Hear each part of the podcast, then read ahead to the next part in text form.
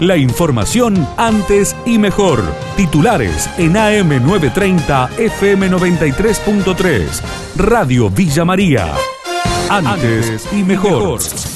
Hubo ocho aprehensiones por diferentes delitos, una fiesta clandestina desactivada y 21 controles vehiculares en Villa María y la región durante el fin de semana.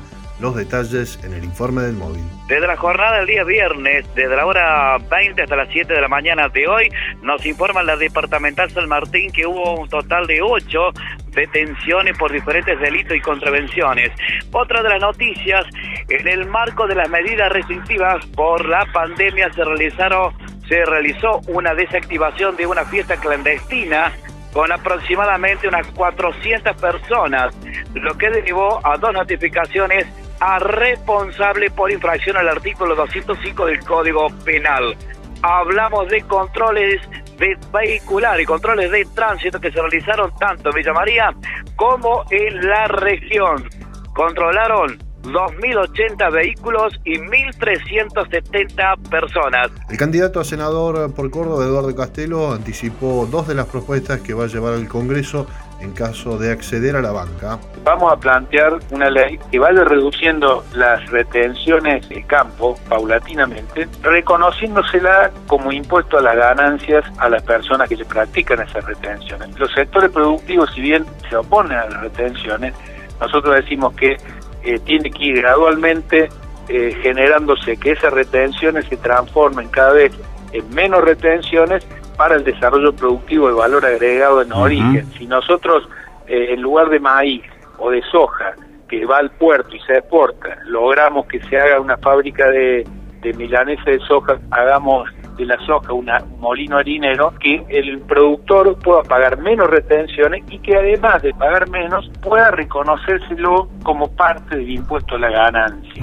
También estoy impulsando la idea de eliminar la ley de TEC, que es remanida, que hace mucho tiempo, es una ley distorsiva. Argentina va a recibir más de 4.300 millones de dólares del FMI para reforzar reservas.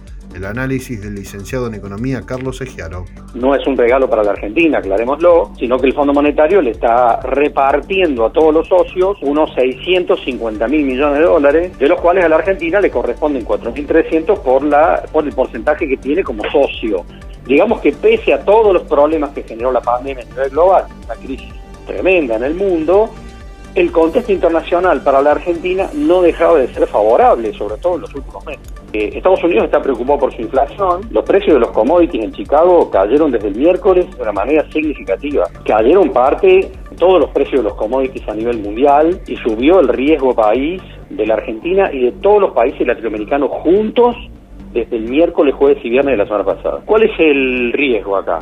La política monetaria de Estados Unidos está generando dudas y hay algunas dudas con respecto a que Estados Unidos tenga que enfrentar eh, la situación de la inflación en ese país subiendo las tasas de interés. Mario Macitelli, precandidato a diputado por el proyecto Justo Social y Humanista, propone un proyecto de ley para que todas las familias tengan un ingreso de 64 mil pesos mensuales y acabar con la pobreza.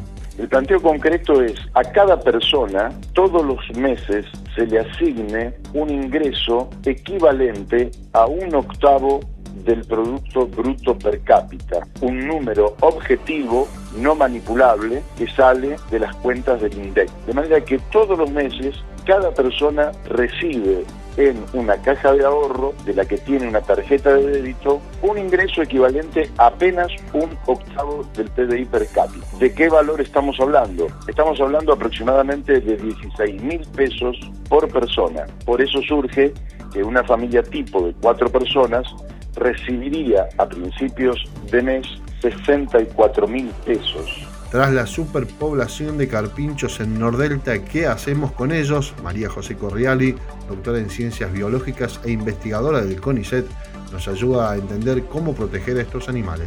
Eran humedales naturales en donde se construyeron estos emprendimientos inmobiliarios y bueno, se fueron desarrollando, de a poco fueron extendiendo su cobertura urbana y esto hizo que, bueno, en principio la población se redujo muchísimo y bueno, a lo largo del tiempo se fue adaptando a estos nuevos cambios. No se conoce en realidad el número de carpinchos que hay eh, en Nordelta, ¿no? Sí se sabe que en los últimos años fue creciendo de a poco la población, pero que este, este crecimiento también estuvo asociado a la construcción de nuevos barrios en áreas que no estaban intervenidas. No son animales agresivos, son roedores muy grandes, pueden medir un metro treinta, unos 70 kilos y tienen incisivos grandes. Estos incisivos lo usan para cortar el pasto, no lo usan para atacar a presas porque en general ellos son las presas. ¿Qué pasa ahora? Si se siente en peligro o un perro viene a acecharlo, él siente que el carpincho siente que en realidad el predador es el perro, ¿no?